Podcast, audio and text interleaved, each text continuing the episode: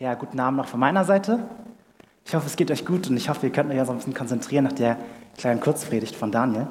Danke. Jesus, ich danke dir, dass du jetzt hier bist. Danke dir, dass wir dich besingen dürfen. Danke, dass wir jetzt auch auf dich hören dürfen. Und ich bitte dich, Herr, dass du uns ermutigst, dass du. Ähm, magst du einmal das erste Bild anwerfen?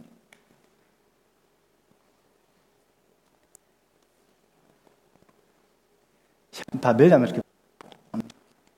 Und ihr könnt schon mal aufschlagen, ähm, Sprüche, Kapitel 16, Vers 18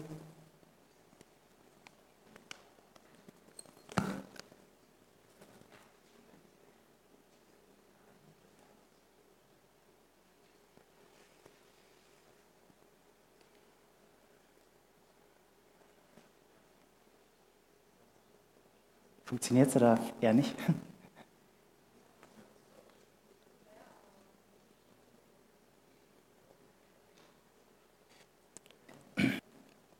Stolz geht dem Sturz und Hochmut dem Fall voraus.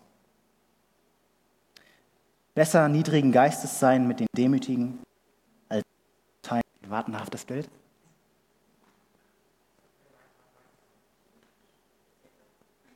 Ja, also nämlich dem Bild. Na gut, ähm, ich erzähle euch einfach mal eine Geschichte.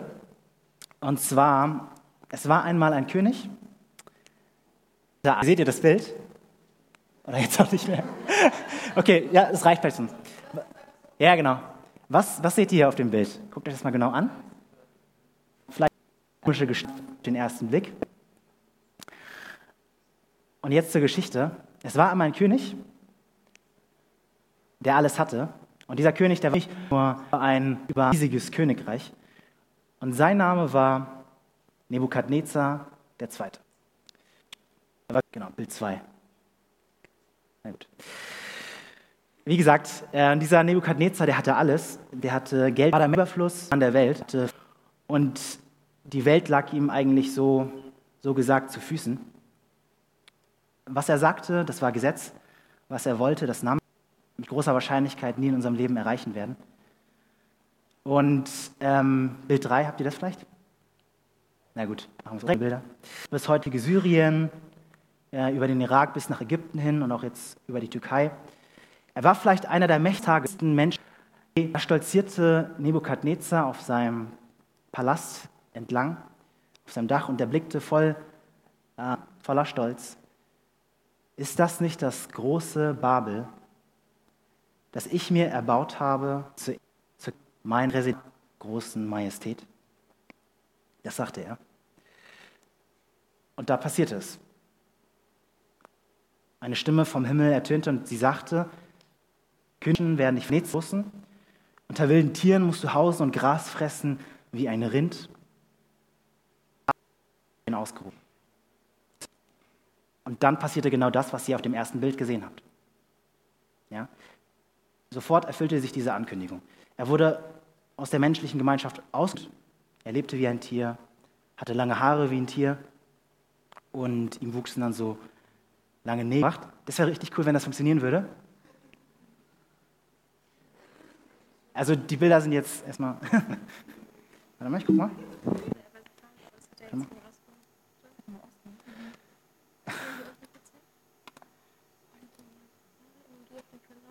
Nee, das ist, das ist genau. Das ist. Genau. Ich habe euch mal ein Video äh, mitgebracht und ähm, genau, das können wir uns ja einmal anschauen.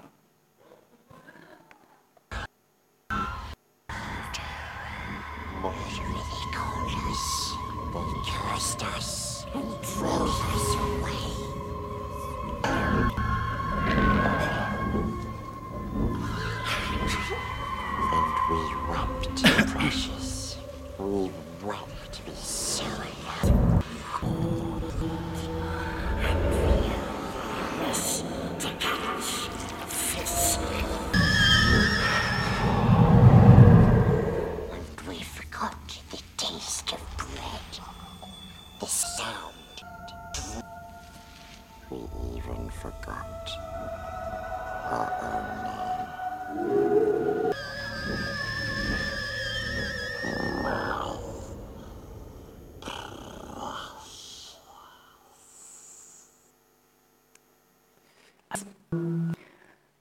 Aber ich, vielleicht war das jetzt auch so ähnlich mit Padneza. Was war das Problem?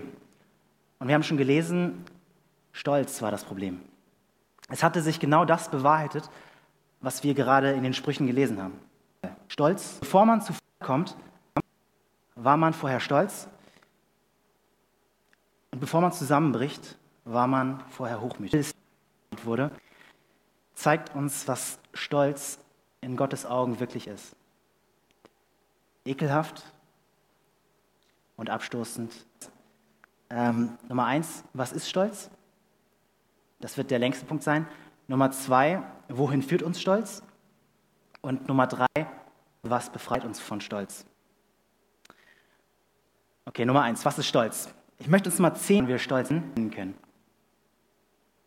Also zehn Dinge, was Stolz ist und woran wir Stolz erkennen können.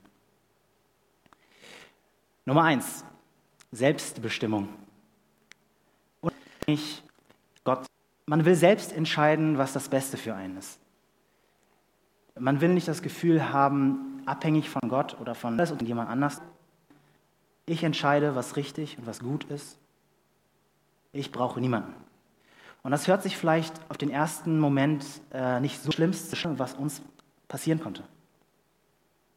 Denn genau dieser Gedanke war, war auch das, was Adam und Eva im Garten Eden sagten, als sie die Frucht bei der ersten Sünde von Adam und Eva war, im Grunde genommen, dass sie sich über Gott hinwegsetzten. Also sie sagten, Gott, wie weißt nicht, Kontrolle gut für uns, über unser Leben haben. Wir wollen entscheiden, was richtig und was falsch ist. Das ist Stolz. Ich leben habe in der Worten, ich selbst will Gott sein. Ich will keine Autorität über mir haben, und das ist die Essenz der Sünde und der Rebellion. Das ist ja auch ein Thema, wie Daniel schon angesprochen hat. Ähm, die Vertreter der Homo-Ehe und der Ehe für alle sagen im Grunde genommen nichts anderes als das. Ja, für sie. Sie sagen, Gott hat uns nicht reinzureden. Wir selbst bestimmen, was Ehe ist. Und die Ehe ist nur ein kleiner Teil von dem großen Ganzen. Gott hat nicht nur die Ehe, wir ihn lieben, zu einem, dass wir uns an ihm freuen, dass wir unsere Zufriedenheit in ihm finden, dass er unser größter Schatz ist. Wir leben für uns selbst und für unsere eigenen egoistischen Ziele. Das ist Stolz. Nummer zwei, Selbstgerechtigkeit. Jetzt geht es auch ein bisschen schneller. Ihr kennt vielleicht die Geschichte vom Pharisäer und vom Zöllner. Pharisäer und der Zöllner beide so dastanden und sich an die Brust schlug und sagte, ich sei mir Sünder gnädig. Da stand der Pharisäer da und sagte, ich danke dir Gott, dass ich ende. Das ist Selbstgerechtigkeit und das ist Stolz. Ja, eine stolze und selbstgerechte Person wird gut von sich denken. Sie wird nicht zugeben wollen, dass. Aber was sagt Gott dazu? In Sprüchen steht auch, Sprüche 28, 13, wer seine Sünde leugnet, dem wird es nicht gelingen. Wer sie Selbstzentriertheit oder auch Egoismus. Ich will euch ein Zitat aus. Ein Schriftsteller bemerkt, für die meisten Menschen sind die wichtigsten Menschen auf der Welt sie selbst. Ihr Leben besteht aus endlosen Variationen, Umwelt zum Thema exzentrisch. Inwiefern betrifft das mich? Macht es mich glücklich? Warum würde das mir passieren? Und was bekomme ich? Was ich denke, das interessiert niemanden. Er hat mich verletzt. Ich muss auch Zeit für mich haben. Ich brauche Freiraum. Er hat kein Gefühl. Und meine Bedürfnisse predigt uns selbstverwirklich viele. Und das Resultat ist, dass wir so sehr damit beschäftigt sind, uns um uns selbst zu drehen, dass wir vergessen, wie es dem anderen geht. Krass gesagt. Nummer vier, Selbstgefälligkeit. Auf seine Fähigkeiten, auf seine Begabung, auf sein Aussehen. Und man schreibt sich den Erfolg selbst zu. Man sagt vielleicht innerlich, dass, ach, Babel, wie gut ich mir erbaut habe, zur königlichen Residenz mit meiner gewaltigen Macht und zu Ehren meiner Majestät. Nebukadnezar war stolz. Da stellt sich natürlich die Frage, worauf bist du stolz? Worauf sind wir stolz? Vielleicht bist du stolz, weil du besonders intelligent bist, coole, besonders coole Freunde hast und du respektierst respektiert bist in deiner Clique, Augen, deine Langweile, dein Style und so weiter. Vielleicht bist du auch stolz, weil du zur Arche gehörst und reformiert bist. Und ähm, ich muss ehrlich sagen, mir war es so, ich war heute aus verschiedenen christlichen Richtungen. Und ich muss ehrlich sagen, dass ähm, ich insbesondere ja, mich als was Besseres gefühlt habe, weil ich besonders stolz auf die reformierte Lehre war oder auf den Hintergrund, den ich hatte. Stolz kann so subtil sein. Vers 6. Seid nicht überheblich und spielt nicht ein von uns gegen den anderen aus. Woher nimmst du dir das Recht dazu? Bist du hat er dir aber alles geschenkt, wie kannst, du dann, wie kannst du dann damit prahlen, als wäre es dein eigenes Verdienst? Man wünscht sich Aufmerksamkeit und Beachtung. Man will, dass man von anderen gesehen wird, dass man für das beachtet wird, was man leidet. Vielleicht möchtest du auch Thema sein, Gesprächsthema, Bewunderung von anderen.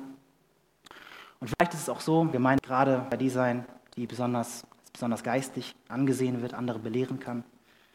Vielleicht willst du auch vorne stehen, von wo du gesehen wirst und dann Beachtung bekommen. Ich muss ganz ehrlich sagen, voll und ganz, und ich müsste lügen, wenn wenn das nicht auf mich zugetroffen hätte.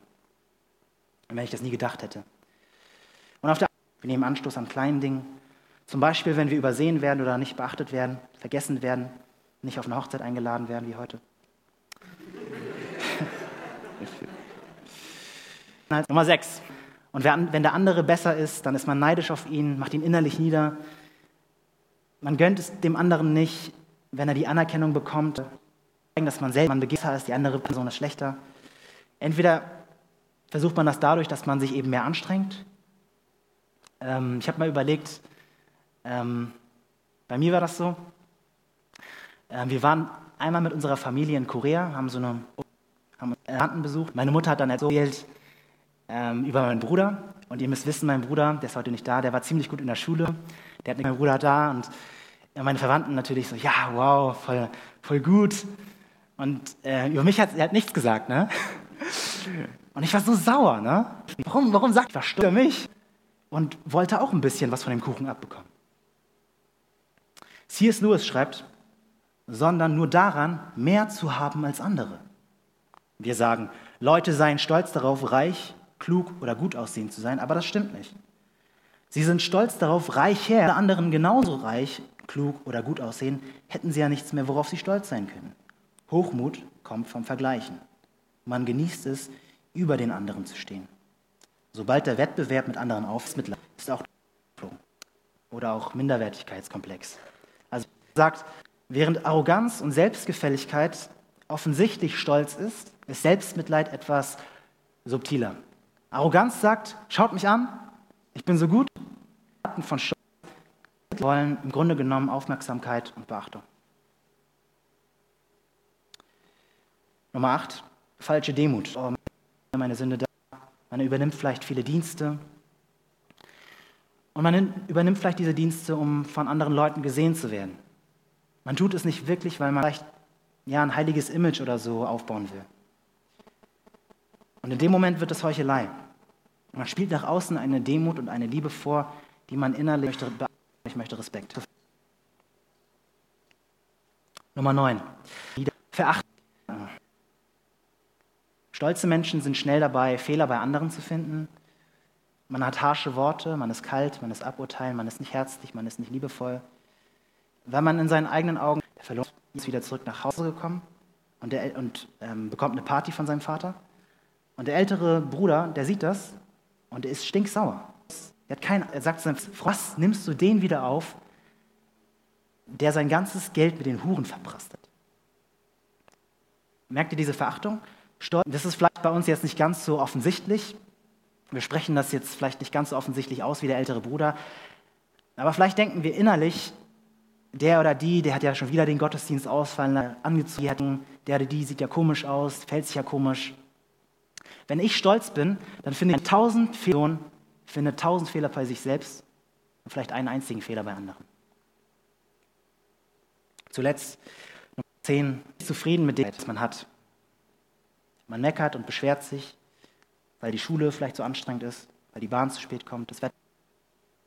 Vielleicht, weil man sich so alleine fühlt, keiner ruft bei ihm an, keiner meldet sich bei einem, weil einfach alles Kacke ist. Und warum ist das Stolz? Weil Stolz in dem Moment ist, dass man nicht besser behandelt und dass ich nicht so viele Probleme habe. In anderen Worten, Stolz stellt Ansprüche. Stolz kann und okay, man könnte noch viel mehr dazu sagen, bestimmt. Das waren jetzt zehn Punkte. Aber jetzt heißt es ja in Sprüchen 16, Vers 18, Stolz kommt vor dem Zusammenbruch. Frage Nummer zwei, wohin führt uns Stolz? Ganz einfach, Stolz führt uns zum Zusammenbruch. Stolz bringt uns zu, gesagt, den Totalschaden.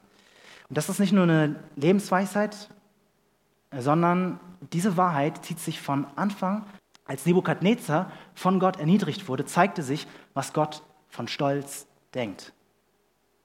Gott hasst Stolz. Wurde, machte Gott klar, was Stolz eigentlich in Wahrheit ist. Etwas absolut Hässliches. Uns in so ein absolut abscheuliches, fieses Tier. Sprüche 16, Vers 5, genau im Kapitel, da heißt gewiss nicht ungestraft bleiben. Ein stolzes Herz ist dem Herrn ein Gräuel und wird gewiss nicht ungestraft bleiben. Und Jakobus 4, Vers 6. Gott widersteht den Hochmütigen, aber den Demütigen gibt er Gnade.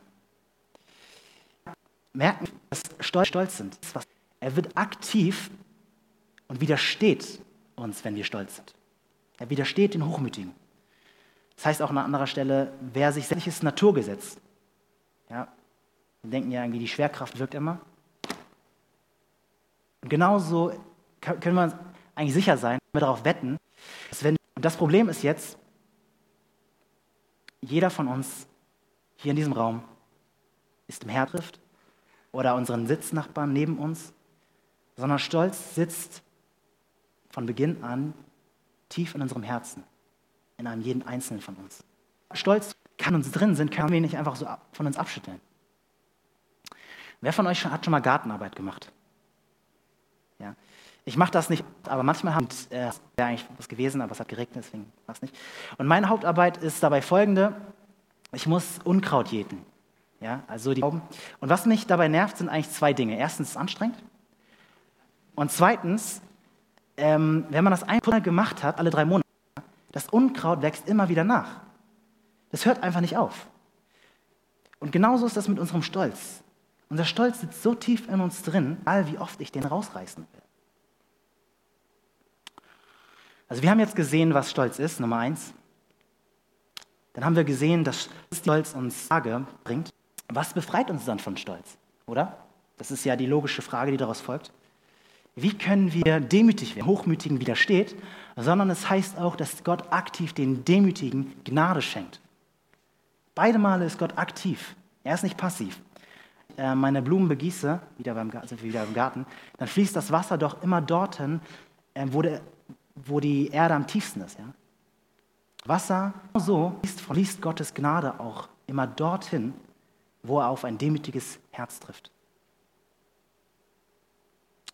Also, wie können wir dem Ich könnte jetzt sagen, nimm dich nicht so wichtig. Ich könnte sagen, sei nicht so egoistisch, denk mehr an, mehr an andere, sei hingebungsvoller, opfere dich mehr auf, vergleich dich nicht so viel mit anderen. Könnte ich alles sagen. Aber das macht die Bibel nicht an der Stelle. Nur Gott kann das. Und wie macht er das? Ich will euch eine zweite Geschichte erzählen. Und sie handelt auch von einem ein Großreich wie Babylon, sondern er war auch König über alle anderen Reiche dieser Welt. Und er ist auch heute noch König. Er ist Gott. Gott ist der Schöpfer des Universums. Er sah Menschen, die er gemacht hatte und die nicht auch nur im geringsten wollten, dass Gott König über sie sei. Ein jeder Einzelne sagte in seinem Herzen Folgendes. Ich selbst. In anderen sah eine Welt voller Stolz, voller Hochmut und voller Rebellion gegen Gott. Und Gott sah nicht nur, dass dieser Stolz, die Menschen in seinem Stolz gefangen, dem Untergang geweiht war. Jeder Einzelne lief geradewegs in seine eigene Terminstrafe. Doch statt die Menschen ihrem Verderben zu überlassen zu bleiben, kam er auf die Erde, lebte in der Person Jesus, Jesus bei uns. Und statt sich über die Menschen zu stellen, diente er ihnen wie ein Niedriger, ging er noch einen Schritt weiter. Als die Menschen ihn aus Hass an ein Kreuz nagelten, da passierte Folgendes. Dieser und abstoßendsten und hässlichsten Gestalt, die man sich je vorstellen kann. Am Kreuz passierte Folgendes. Am Kreuz nahm Jesus unseren Stolz auf sich. Er nahm gerade das auf sich, was uns innerlich so verunstaltet. Zimmer aus. Und äh, das Zimmer war, ähm, ja, also, das hin, sage ich. hatte deswegen eigentlich immer die Tür gut zu, aber einmal hatte ich das vergessen. Und ähm, am nächsten Morgen, da machte ich mich gerade für die Arbeit fertig ähm, und eine große, schwarze, haarige Tarantel hervor. Zimmer hat die. Ähm, und so vielleicht, damit ihr euch das vorstellen könnt. Und wie ihr euch vorstellen könnt, ich habe einen riesen Schock bekommen. Ja, aber noch viel mehr als ähm, das Gefühl der Abscheu gegenüber dieser Tarantel. Ich weiß nicht, wie viele unter euch so eine. Was ich dann tat, war folgendes: Ich hatte dann eine vergammelte, Bana äh, eine vergammelte Orange, das war das einzige irgendwie, so was dann noch und dann bewarf ich die Tarantel ab, weil die dann in der Zwischenzeit auf, an die Wand geklettert war. Und ähm, warum erzähle ich euch das Ganze jetzt? Aus dem folgenden Grund. Als Jesus am Kreuz, was ich damit meine, ist folgendes. Als Jesus all unseren Stolz, all unsere Sünde auf sich nahm, wurde ein so Kreuz die Sünde der Welt auf sich trug. Und was tat Gott?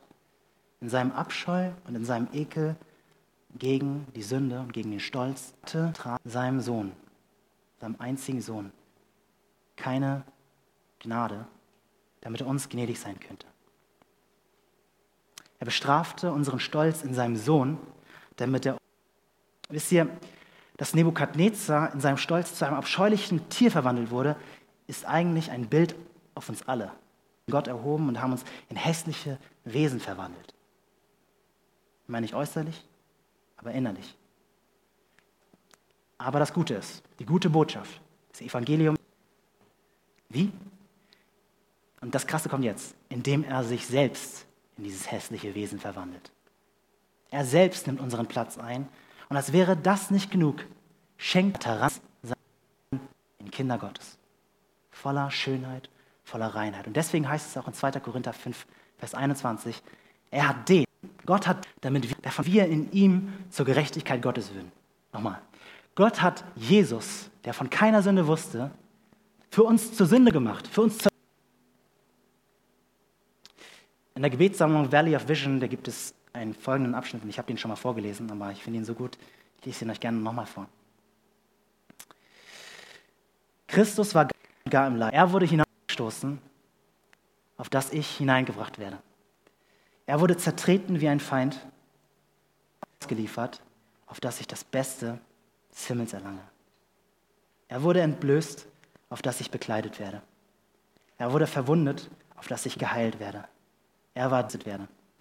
Er wurde zur Schande gemacht, auf das ich, auf das ich die Herrlichkeit ererbe. Er war ein, auf das jede Träne von meinen Augen abgewischt werde. Er seufzte, auf das ich endlos singe. Er trug alle Schmerzen, auf das ich untrage. Er senkte sein Haupt, auf das ich mein Haupt erhebe. Er wurde von Gott verstoßen, auf das ich willkommen geheißen werde. Er schloss seine Augen, um zu sterben, auf das ich die unverhüllte Herrlichkeit lebe. Gottes. Und zu unserer Frage, was befreit uns von Stolz? Denke genau das. Wenn wir genau das verstehen, nehmen, der Stolz in unserem Herzen immer mehr an Kraft verlieren. Wisst ihr, wir selbst und unsere Versuche, uns vom Stolz zu befreien, werden uns immer nur noch mehr dazu bringen, uns über uns selbst nachzudenken und um uns dich in Selbstbetrachtung verlierst. Und wenn er dich dann dazu gebracht hat, dass du dich in Selbstbetrachtung verlierst, will er, dass du dich in Weltbetrachtung verlierst. Aber Gott will, dass du und ich aufhören, uns um uns selbst zu drehen und anfangen, auf Jesus zu schauen. Der Schlüssel zu echter Demut ist, dass wir selbst vergessen um uns, dass wir gar keine Zeit mehr haben, über uns selbst nachzudenken. Das ist wahre Demut. Nicht in erster Linie weniger von uns zu denken, sondern weniger an uns zu denken, weil wir mehr über Jesus nachdenken.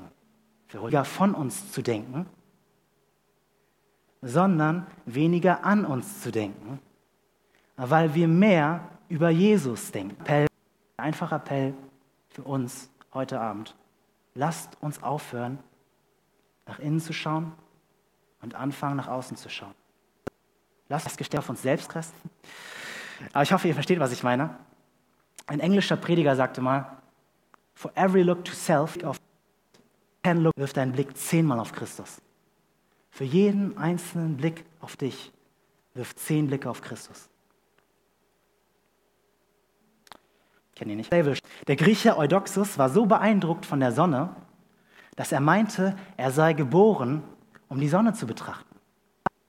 Er wurde, um die Herrlichkeit des Herrn Jesus zu betrachten und sich allein daran zu freuen.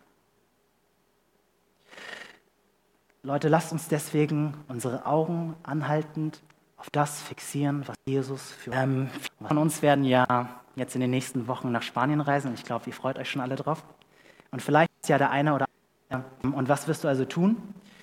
Du wirst dich wahrscheinlich den ganzen Tag oder vielleicht auch nur den halben Tag, äh, weil am Vormittag äh, sind Gruppenarbeiten, ähm, wirst dich den halben Tag in die Sonne legen.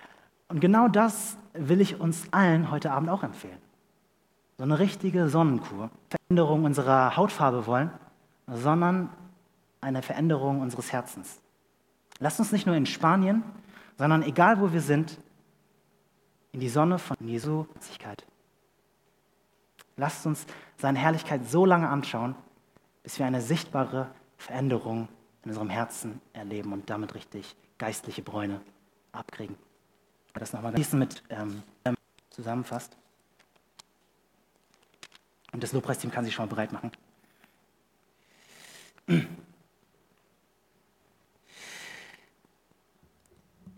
Tut nichts aus Streitsucht oder eitlem Ruhm, sondern in der Demut ein jeder schaue nicht auf das Seine, sondern ein jeder auch auf das des anderen.